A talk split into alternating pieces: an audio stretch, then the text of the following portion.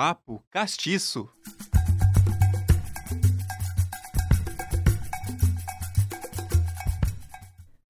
Hoje eu vou iniciar o Papo Castiço de uma forma diferente, com um questionamento. Pega essa ideia. E se Albert Einstein voltasse lá da década de 50 para 2023, será que ele encontraria um sistema educacional diferente? Em muitos aspectos, pessoal, a educação ainda permanece nos mesmos modelos, né? Cadeiras, cadeiras enfileiradas, professor à frente, alunos na escuta. Uma réplica do sistema industrial que acaba sendo cascateado também no ambiente escolar.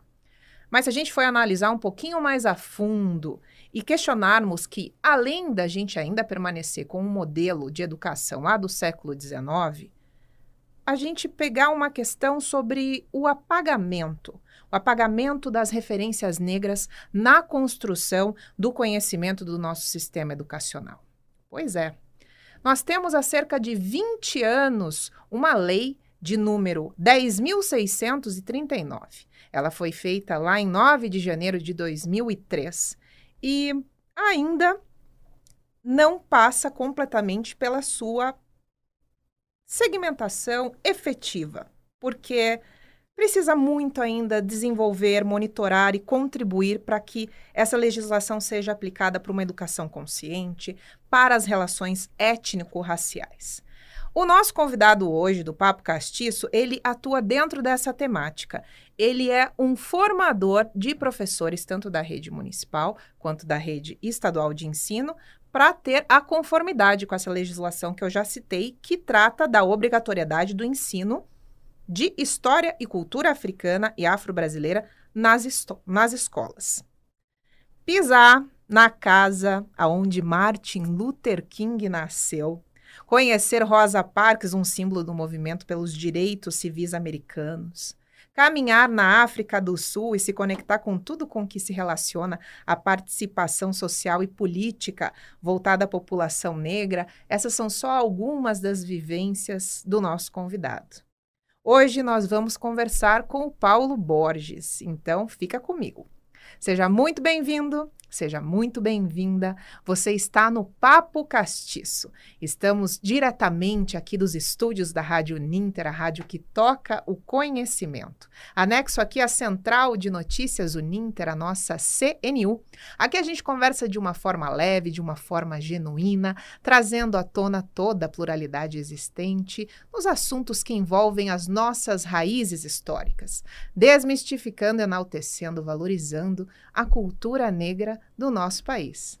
Na transmissão de tudo isso, tenho a nossa amiga Bárbara Carvalho, jornalista que controla todas as picapes. Sem ela, nada disso acontece. Vamos para mais um episódio, Bárbara?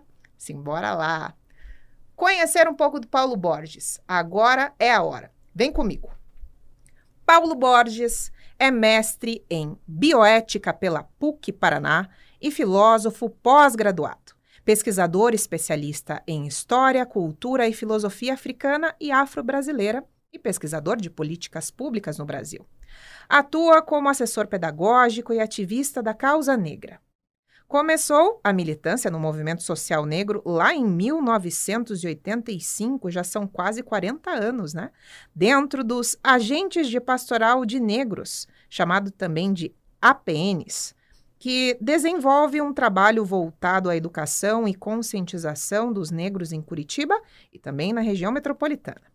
Mas foi lá em 1989 que o Paulo fundou em Curitiba a Associação Cultural de Negritude e Ação Popular dos Agentes de Pastoral de Negros, também chamado de ACNAP, sendo o primeiro presidente desta entidade.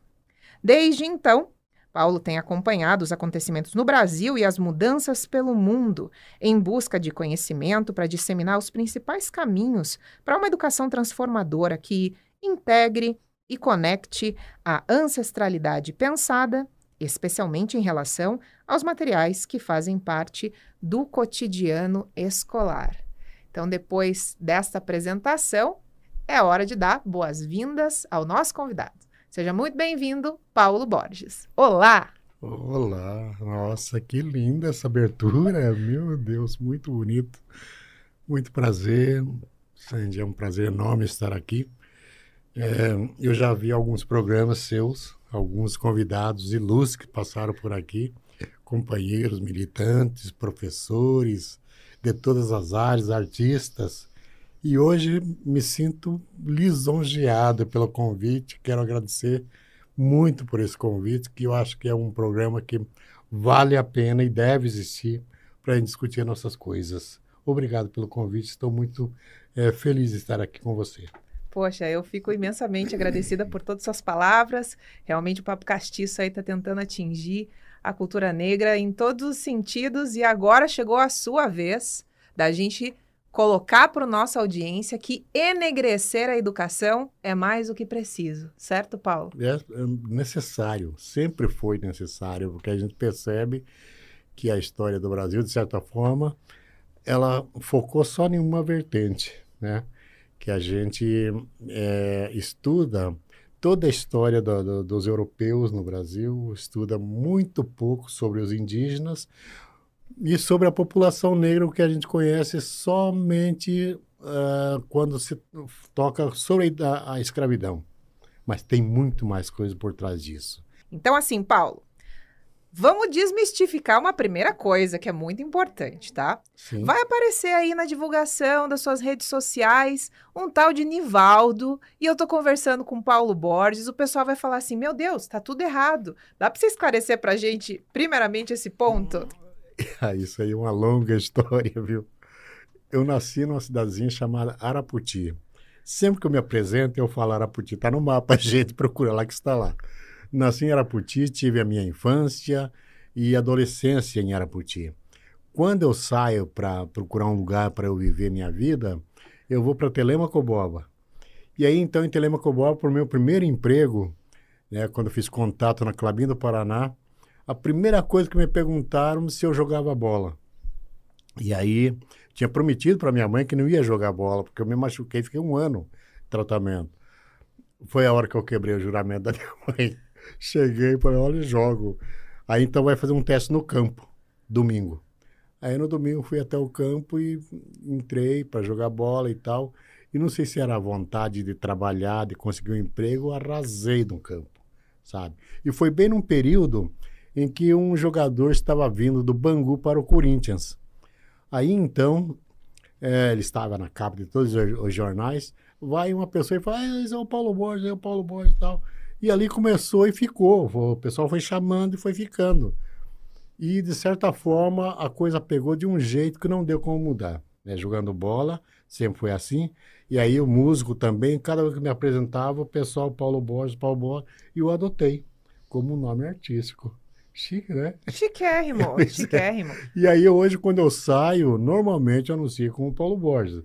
Daí, cada vez que eu me apresento, eu tenho que contar essa história, mais ou menos como aconteceu. Entendi. Bom, então, Paulo Borges é seu nome social, Exatamente. seu nome artístico. Nivaldo só vem quando tem cobrança mesmo, é, né? quando tem uma cobrança de alguma conta atrasada, que me ligam em casa, eu sei que eu vou ter que correr para pagar. Certo. Então, tirando essa parte que é muito importante da gente esclarecer, vamos adentrar no nosso assunto. Ok. Paulo, qual que é o percurso que você contemplou aí na tua jornada de autoconhecimento, tanto pessoal quanto profissional, para ser um assessor pedagógico que é voltado à cultura negra?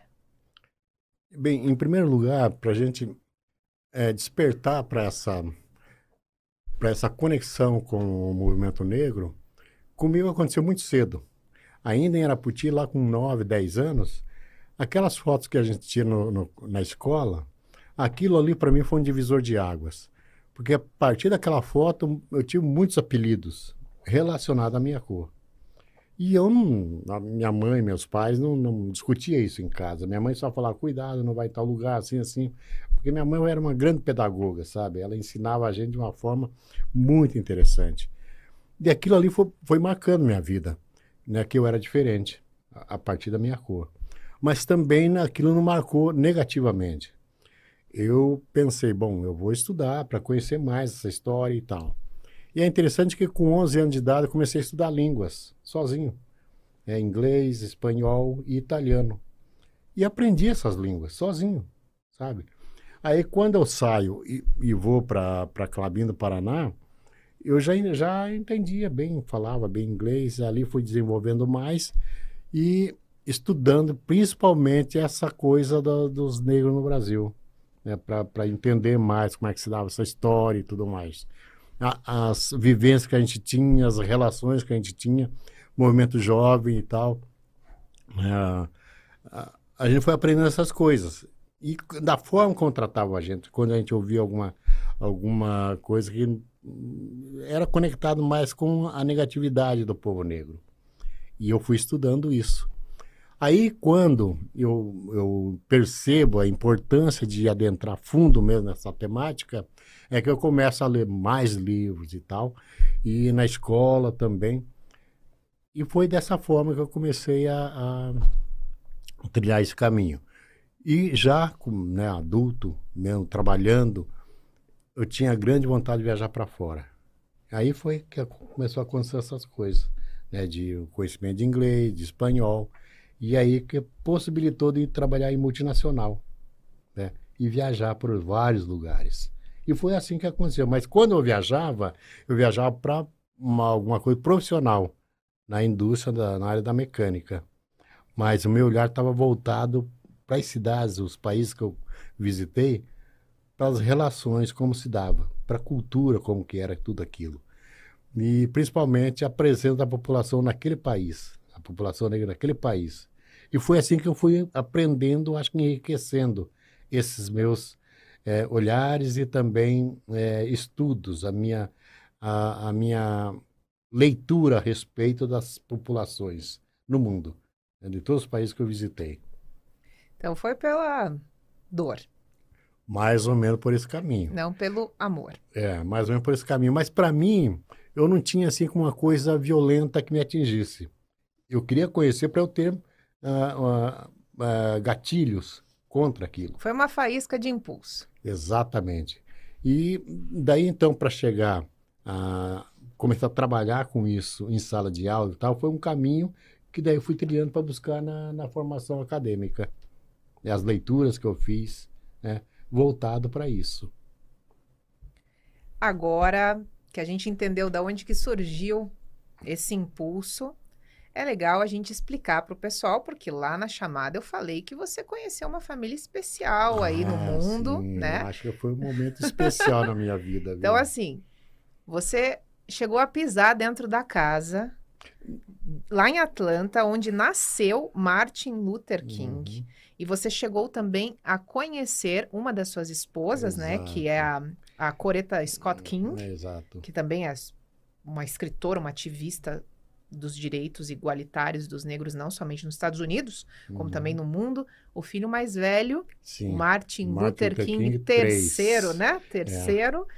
E a Rosa Parks, Rosa que, para quem não sabe, é um símbolo dentro do ativismo é, norte-americano, porque foi a mulher que falou o seguinte: tô dentro do ônibus, não tem essa questão de negro não pode sentar, lugar. não vou ceder meu lugar, o meu lugar é aqui. Exato. E a partir disso, todo um movimento foi criado. Uhum. Explica para nós, tanto para o pessoal saber também sobre essas histórias da Martin Luther King, Rosa Parks, ah, porque ah, o movimento negro da América do Norte parece que não, mas é completamente diferente do que as lutas da América do diferente. Sul. Conta um pouco para nós, por favor, Paulo. Então, eu costumo dizer que eu tenho três grandes gurus em minha vida. Eu conheci primeiro Mahatma Gandhi, o grande alma. Uau! Li sobre Mahatma Gandhi, daí, a partir dali, ele indicou alguém nos Estados Unidos que fazia uma luta mais ou menos semelhante, que era Martin Luther King. Mais ou menos que ano, por favor? Ah, bom, Mahatma Gandhi ele faz toda aquela luta contra a Inglaterra, né? E aí Martin Luther King, então, ele nasce em janeiro de 1929. Aí com 26 anos ele começa então a primeira luta dele. Mas eu viajei para os Estados Unidos a primeira vez que eu falava que eu tinha que viajar para fora em 86, 1986. Eu estava em Washington na férias de verão nos Estados Unidos, estudando nos Estados Unidos. E o pessoal que fazem acompanhamento dos, dos turistas lá, a maioria são negros, jovens negros. E eu perguntava, onde eu posso ver alguma coisa de Martin Luther King? Porque eu estava exatamente no Capitólio, onde Martin Luther King fez aquele discurso fantástico. I have a dream. E aí eu, olhando aquele cenário eu, eu falei, puxa, eu tenho que conhecer alguma coisa do Martin Luther King. Perguntei para um garoto, onde é que eu posso ver alguma coisa do Martin Luther King? E é interessante que os negros americanos desenvolveram uma linguagem difícil para a gente entender. Ele fala, em Atlanta. Atlanta. Mas eu não consegui entender Atlanta. Até que eu consegui né, algumas informações que só em Atlanta que tem as, as coisas dele mesmo, onde ele nasceu e tudo mais. E é o outro lado dos Estados Unidos, eu estava lá em Washington, lá em cima. Aí eu falei, puxa vida, não vou poder ver. Daí então, quando eu estava voltando para o Brasil, eu estava em Indianápolis, a família que me recebeu em Indianápolis, a gente ia viajar de carro de lá de Indianápolis até Miami. E na trajetória eu vi que a gente passava pela rodovia, passava por perto de Atlanta. Falei, gente, vamos entrar na cidade. Eu tenho que entrar em Atlanta para, né? Aí nós entramos em Atlanta, passamos uma, um dia lá. E justamente nesse dia estava acontecendo um congresso de mudança social sem violência. E lá estava, então, é, a esposa de Martin Luther King, Coretta King, o filho mais velho dela e Rosa Parks. É lógico, eu vi de longe, mas para mim foi o suficiente, porque eu vi aquelas pessoas ilustres que eu já tinha lido muito a respeito, acompanhando toda a história de Martin Luther King, toda a história, né? Ah, os escritos dele e tudo mais. De repente eu estou ali. Eu não, não cheguei a entrar na casa, mas eu tirei foto na, na área, assim, na, na varanda da casa, sentado na escadaria. Para mim, aquele foi a glória. E o, e o mais interessante foi toda essa sinergia de bênçãos que aconteceu exatamente, exatamente, naquele momento, exatamente naquele dia. Eu imagino que foi super significativo para você. Sim, uma das fotos significativas para mim foi o túmulo de Martin Luther King, que está bem no centro de Atlanta. É, tem a, a, a, casa dele, a igreja onde ele pregou e o Centro Social de Mudança em Violência. E do lado tem o túmulo dele. Ali, então, eu tirei uma foto e falei, gente, isso aqui é Martin Luther King, gente. Sabe? Quer dizer, um garoto pobre de Araputi, nasci em Araputi, de repente eu tô ali. Foi a glória, sabe? Eu me emocionava com isso. E é lógico, toda a luta do Martin Luther King o povo conhece, né? Para mim, que estava muito ligada a, a, um movimento negro aqui no Brasil, já, já tinha é, buscado muitas coisas, de repente está ali, foi uma simbologia muito forte. Muito bem. Além dessa vivência que é super significativa, porque eu meramente imagino como que você pode transportar essas vivências para dentro da formação que você faz com os professores das escolas municipais e estaduais. Tem mais uma peculiaridade que eu acho bem interessante da gente conversar aqui, sobre uma rainha do ah, Congo. Ah, Como que é essa história? Então, eu já tinha lido bastante sobre é, o tráfico de, de, de negros para o Brasil e tal. E, de repente, surgiu a oportunidade de viajar para Accra, capital do, da, de Gana. E lá, então, fui a trabalho né, da minha empresa, da empresa americana que eu trabalhava. Aí, um, um final de semana, eu saí com o rapaz que me guiava lá, fomos no, numa praia do, do, Oceano Atlântico. Lá tem um forte chamado Forte Elmina. E é interessante essa, essa história porque ela tem muito a ver com o Brasil. Ali é, ficou presa uma, uma rainha chamada Aqualtune, ela ali do Congo. Numa batalha que houve ali no Congo, ela foi feita prisioneira e levada então lá para Acre nesse espaço lá onde era um entreposto que traziam gente de lá para o Brasil no navio negreiro. E a Qualtume ficou ali. Isso foi a gente fazendo essa, essa conexão, é, mais ou menos 1620 que esse forte foi construído. Em 1640 ele, ele ah, muda as funções desse, desse prédio para receber, então, pessoas que ficam ali no entreposto para ser distribuído para as Américas, principalmente para o Brasil. E de lá, em 1647, então, a, a vem para o Brasil para ser vendida como escrava. Uma rainha. Uma rainha. Uma rainha do Congo. Do Congo. Que né? vem com uma mercadoria. E, e guerreira, rainha guerreira. E vem com uma mercadoria para ser escravizada no Brasil. E chega no Brasil, ela é vendida para uma fazenda lá no Maranhão. E no Maranhão, ela já chega, eu acho, grávida. No Maranhão, então, ela entra em depressão por conta de toda aquela situação ali.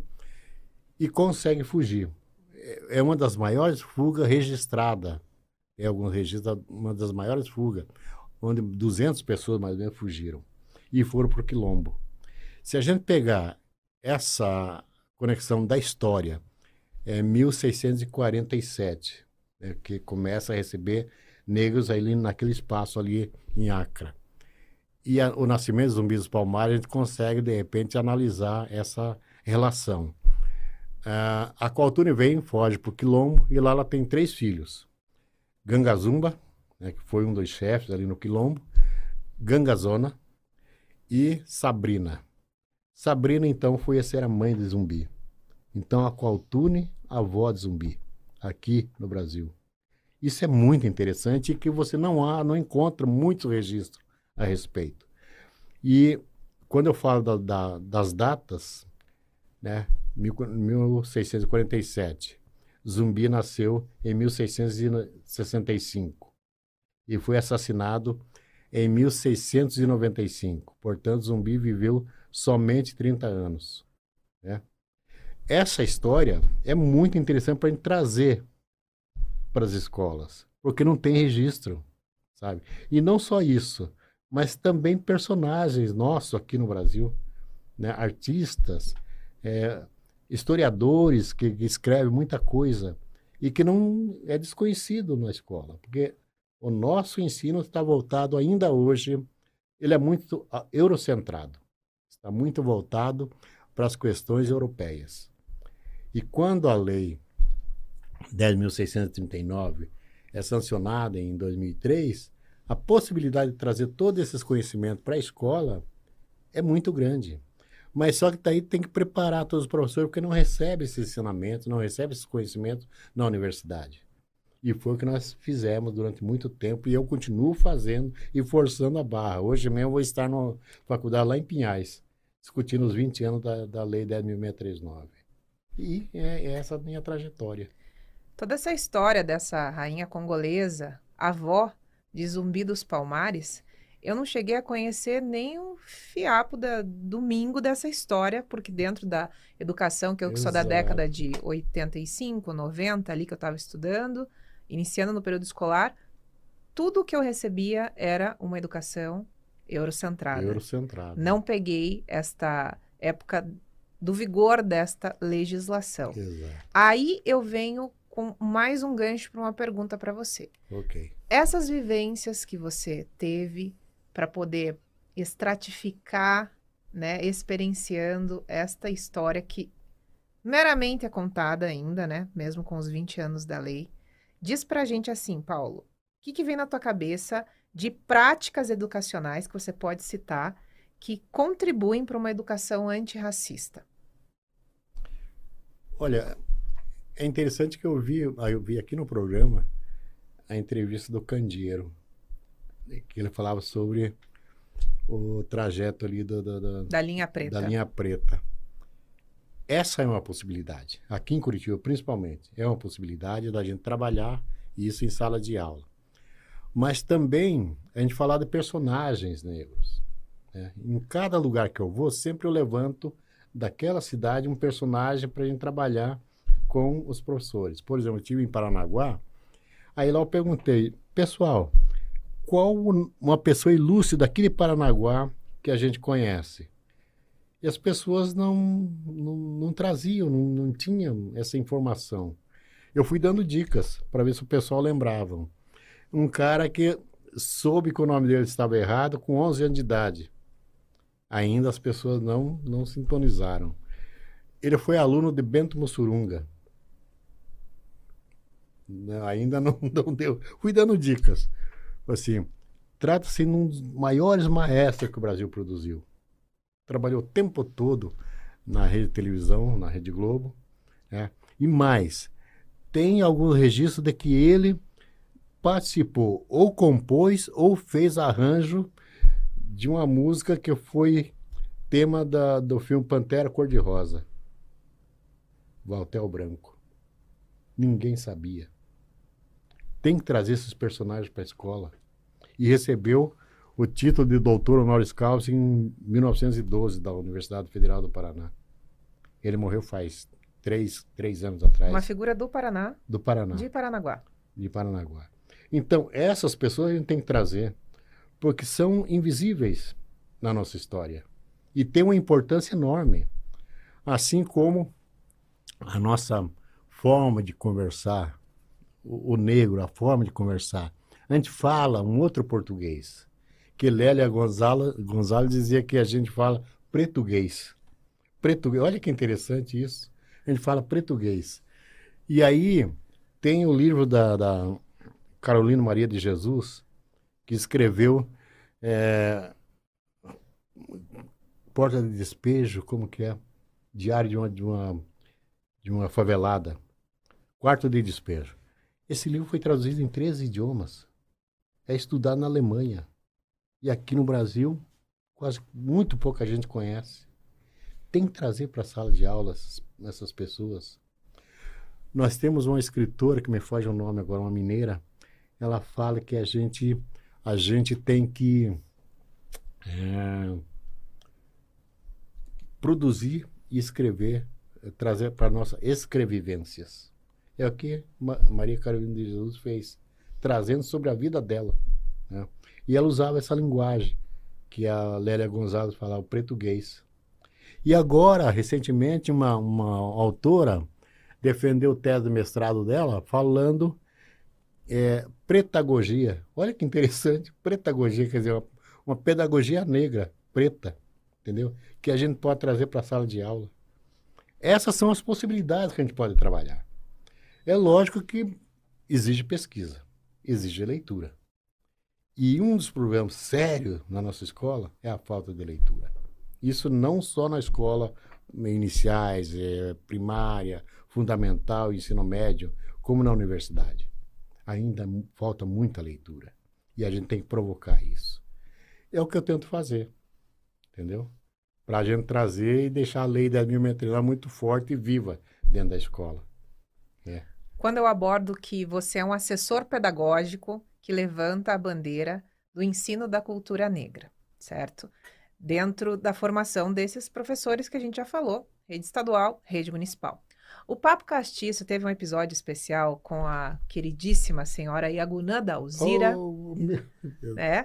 Uma senhora é. espetacular, Essa né? É que com 81 anos defendeu sua tese de sim, doutorado sim. ligado a essa especificidade uhum, que a gente está conversando aqui, né? De como que os professores atuam deliberando esses conhecimentos obrigatórios há 20 é. anos, né?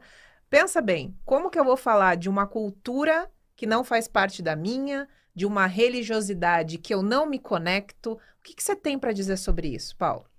Bom, antes de mais nada, Yaguné é a nossa maior referência. A nossa, é uma pessoa assim que, onde ela estiver, ela não precisa abrir a boca, não, não precisa falar nada. Só a presença dela já nos enche de uma energia muito, muito interessante.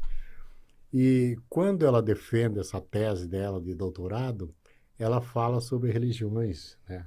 ela vem discutindo religiões. E é interessante a gente perceber também que a religião é um elemento que faz com que as pessoas, de repente, é, trabalhem toda uma, uma forma de resistência. Foi assim nos Estados Unidos, com a Igreja Batista, a religião batista, e eu visitei lá uma igreja batista lá que, olha, coisa fantástica de ver a, a forma como eles celebram. É, na África também participei de, um, de uma celebração. O africano celebra a vida e tem hora de começar a celebração, mas não tem hora para terminar. É uma coisa fantástica, é muito ritmo, dança, sabe? É uma coisa fantástica. E em Cuba também teve um movimento ligado à religião como resistência, no Haiti, né? E no Brasil não foi diferente. A gente sabe que no Brasil a população negra, a partir de toda a senzala, os movimentos que eles faziam, os batuques que faziam, os senhores não entendiam o que era exatamente aquilo. Mas era uma forma de culto que eles tinham, uma linguagem toda própria, mas cultuavam os deuses, os orixás, que eles trouxeram nos corpos. A ancestralidade toda veio para o Brasil a partir dali. Então, a religião africana, que é é, foi implementada, foi trabalhada aqui no Brasil, veio com essa função de defesa, de resistência. E ali está toda a cultura negra, está toda a raiz ancestrálica está ali. E é interessante essa coisa da ancestralidade, porque é uma herança. As pessoas não conseguem entender isso, é uma herança. É uma formação que as pessoas iniciadas passam por todo um processo. É uma família, é um nascimento, é um novo nascimento. A pessoa recebe um novo nome. Isso é muito interessante. E é lógico, fazer essa discussão na escola, às vezes é bastante complicado. Porque a mentalidade que as pessoas têm é de que só aquela religião dele é o que é, que é mais importante e é que, é, que vale. E até por ser uma uma pegada impositiva, é uma legislação. Exatamente. Eu sou neopentecostal, eu sou, e eu vou ter que falar é. de cultura negra de uma coisa muitas vezes que eu não é. me conecto, não acredito, enfim, eu fico imaginando essas rusgas que existem. Mas eu acho que é uma questão de linguagem. Novamente, eu vou trazer essa questão da linguagem. Porque o Milton Nascimento, quando ele fez a Missa dos Quilombos, em 1981, gravado em disco e tal, ele, uma das músicas é Em Nome do Deus. Ele canta em nome do Deus de todos os nomes, Javé, Batalá, Olorum, Oió. Olha que interessante isso. Ele fala o nome de três deuses. E fala Oió, que é a cidade-estado de Ilé-Ifé, na Nigéria. E é onde nasce o idioma, o povo iorubá está ali, que é uma, uma cultura milenar, entendeu? E dentro da, das religiões de matriz africana, a linguagem usada normalmente são Banto e Yorubá. E quando você pega o Batalá, o Lorum, né? Orum, céu. O Lorum, Senhor do céu, sabe? Então, são os deuses africanos que a gente, que o povo cultua, né? E, e eu já, uma vez, fazendo uma formação num curso aqui na prefeitura, eu falava, explicava essas coisas. E tinha quatro senhoras evangélicas na sala. Eu fui explicando muita coisa e tal, de repente ela pegou e falou assim: Mas então posso trabalhar isso em sala de aula? Falei, Essa é a ideia. Essa é a ideia. Porque você não entra em nenhum proselitismo. Você não faz nenhuma pregação teológica. Você traz informações de como se dá as várias vertentes né, teológicas como se diz, não precisa ter amorosidade, mas a imparcialidade exatamente, de repassar esses exatamente. conhecimentos que sempre ficaram então, ali. Isso é interessante porque normalmente as pessoas querem fazer pregação teológica, querem converter alguém. Eu sempre digo que na religião de matriz africana não existe conversão, existe escolha. Os orixás escolhem a, a, os que vêm para sabe? É interessante entender isso, né? E e eu não tenho nenhum problema. Já fui chamado em igreja batista para fazer fala. Já fui em vários lugares. Eu vou sem nenhum problema, porque eu não vou lá para fazer pregação. Eu vou lá para sentar e conversar. Eu acho que isso é saudável. E a gente consegue fazer, sabe? Com respeito. Entendeu? Ao, ao diferente. Isso é possível fazer. E a lei também pede que faça, se faça isso, porque a partir da religião também se oprime. Né? É interessante isso. E eu gosto. É a minha vida. É. Se a sua vida operacionalmente, como que funciona? Eu não consigo enxergar um desenho, se você puder nos explicar como que é a sua vida como assessor pedagógico nessa formação dos professores dentro dessa inconformidade com a legislação? Ela é através de convites dentro das prefeituras? É um serviço autônomo? É anual? É semestral? Pode explicar um pouquinho? Eu sou autônomo. Então, às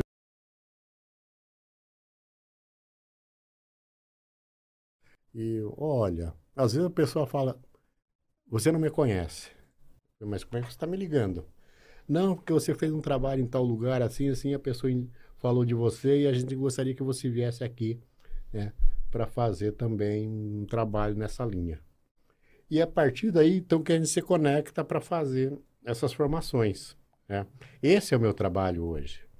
E quando eu vou fazer meu mestrado, e é uma das, das dificuldades que a gente tem, é de desenvolver um, um projeto e ter orientador. eu tive a sorte de chegar na PUC e tem um, um professor lá que morou no continente africano, morou no, num país da África e morou no Timor-Leste. Então ele tem uma, uma leitura assim, muito profunda sobre a vida dos africanos e também no Timor-Leste. E quando eu mostro o meu projeto para ele, ele se encantou, porque eu queria estudar, a princípio, a ancestralidade, né? É, trazer discussão sobre ancestralidade.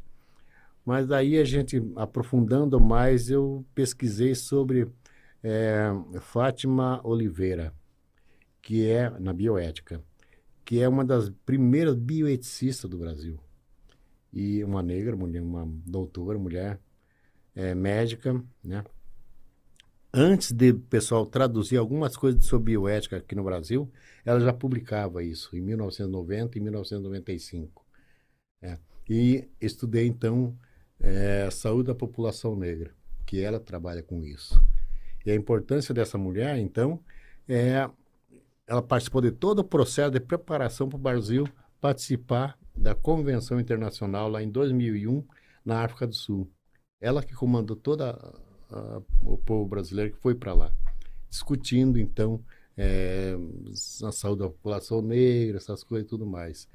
E eu, quando vi a história dessa mulher, me encantou. Ela morreu em 2017. Quando eu li sobre ela, ela, eu costumo dizer, e está na minha dissertação, ela se tornou minha melhor amiga morta. Entendeu? Porque daí eu li tudo sobre ela. E é a partir dessa, é que a gente vai falando, sabe? Desses conhecimentos que a gente vai falando. Paulo, continuando, você está apresentando algumas biografias que Exato. também embasam o circuito do teu, do teu trabalho. Diz pra gente o que, que você trouxe aí para mostrar então, para nós. Então, quando, quando eu vou trabalhar alguma coisa, eu vou também na nossa origem, que é o povo sapiens, o Homo sapiens, ele aparece ali na, na região da Tanzânia, né, Tanzânia. E dali ele migra, passa ali no Iêmen, vai para Oriente, depois passa ali no Canal Suez, vai para o leste europeu, passa ali no, no Estreito de Gibraltar, vai lá na América do Norte, e é interessante que nessa trajetória daí aparece aqui no Brasil, né, 15 mil anos antes da chegada dos europeus aqui. O povo de Luzia. O povo de Luzia.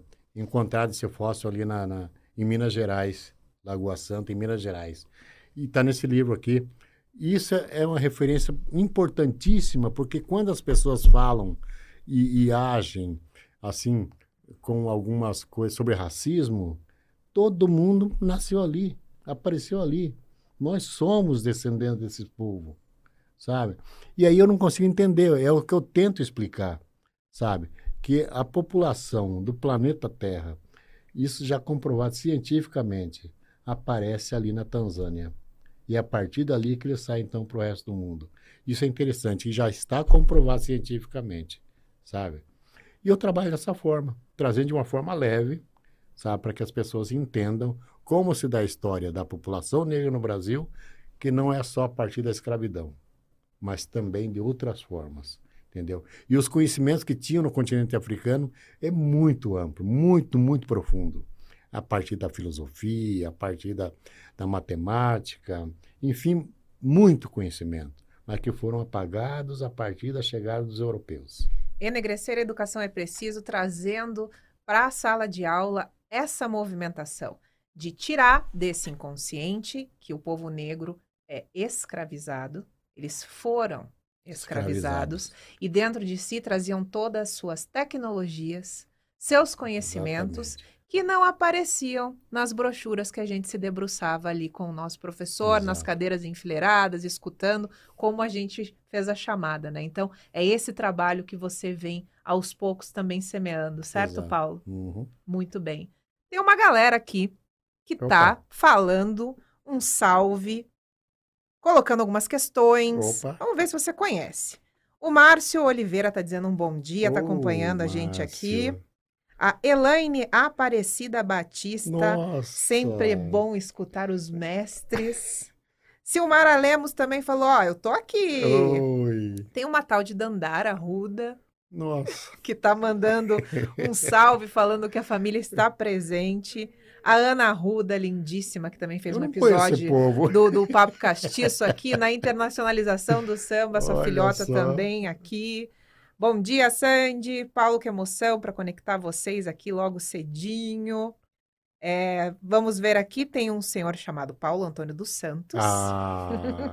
Bom dia, obrigada ao Ninter por nos proporcionar esse momento com o professor Paulo Borges, uma das nossas lideranças mais representativas. Ótimo. César Jackson, um abraço pro meu Nossa. tio. Estão mandando César. aqui. César é um grande músico. A Silmara também disse assim: que orgulho desse pai de família, saudade, bateu muito forte aqui. Tá matando a saudade vendo o papo castiço com pois você. é. A Aline Cristina, ó, celebrar a ancestralidade é tão importante, né, nos dias de hoje. A Yolanda Martiminiano, mestre é mestre, né? Então, tem um questionamento aqui da Ana Ruda, da sua filha, que eu vou deixar para encerrar esse programa. Ok. Meu pai, qual que é a sua sensação como homem preto, como homem ativista, em conhecer essas imagens importantíssimas na luta do reconhecimento da nossa história? Nossa, minha filha também me pega, viu? Olha, eu acho que para mim é tudo. É, Eu vi isso aí, as imagens todas que vêm à minha mente são construções que a gente vem vivendo e revivendo a cada dia. E mais ainda, como um- um- uma forma de resistência contra o que a gente vê também de negativo, sabe? Para a gente combater realmente o negativo que vem, sabe? Essas eh, são as nossas vivências. E a oportunidade da gente estar em vários lugares, por exemplo, na África do Sul, né? Onde Nelson Mandela circulou em vários lugares ali, né? No porto, onde pegava o barco para ir visitar a cadeia onde ele ficou preso durante 17 anos, depois ele, ele mudou para Portsmouth, que é outra cadeia mais próxima ali de Joanesburgo, né? Mas eu estive ali, quer dizer, essas sensações é que me enriquecem e traz a vontade de fazer mais coisas, né? E aqui mesmo no Paraná, né? Quando a gente passa na Praça Zacarias ali, a gente lembra de Antônio Rebouça. Quando a gente pega o trem para Paranaguá, a gente lembra de Antônio Rebouça, né? A Estrada da Graciosa, tudo projeto dele. E que as pessoas não sabem. A gente tem que trazer essas informações, né? E para mim é uma satisfação enorme. Eu sinto o maior prazer de estar falando sobre isso. Entende? Para mim é uma coisa, é- eu acho que é a minha missão. Eu sempre falo que eu vou morrer com 119 anos. Sabe? Aí mas por que não 120? Eu falo, não, vou forçar a barra. Por causa de um ano. 119 anos, você entendeu? É a minha, minha missão. Se é um prazer para você disseminar tudo isso, é um prazer para nós estar contigo e receber todos esses ensinamentos, essa sua fala lindíssima. Nossa. Vida longa, prosperidade, caminhos abertos.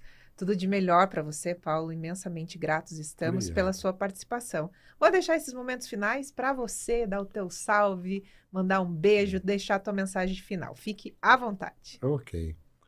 Nossa, eu quero agradecer, primeiramente, pelo convite. Eu acho que é a maior satisfação de estar aqui com essa simpatia, né, Sandy? E também Bárbara, que nos auxiliou aqui. Né? O pessoal que está aqui no fundo, que está também acompanhando. E agradecer o pessoal que interagiram com a gente. Né? Tem gente que você não falou, mas tem gente lá de Cuiabá. Tem gente de São Paulo. Tem gente dos Estados Unidos acompanhando, né? Tem gente lá da Austrália, sabe? Que eu tenho conexão com todo esse povo. E eu agradecer por, por esse carinho, inclusive, das, das manifestações aqui, para mim é muito interessante. E é, é necessário isso, porque a gente é, se reveste de mais força para trabalhar essas questões. Então, a Rádio Ninter eu agradeço é a satisfação enorme de estar aqui e continuar com esse projeto que eu acho que é necessário, aqui em Curitiba principalmente, né, pela população, pela sociedade que nós temos aqui, vivemos, é necessário esse programa. Obrigado, viu, Sandy, por isso. Muito grata. Enegrecer diferentes movimentos, diferentes processos, diferentes ambientes é uma demanda mais do que constante para fortalecer essas empreitadas antirracistas. Nós torcemos para que mais conquistas do movimento negro venham à tona e efetivamente promovam a igualdade racial também no ambiente educacional. Muito obrigado para você que assistiu até aqui. Eu agradeço a sua audiência. Quarta-feira que vem, 10 horas da manhã, é o nosso encontro. Eu deixo um beijo no seu coração. Fique muito bem. Até mais. Tchau. Papo Castiço.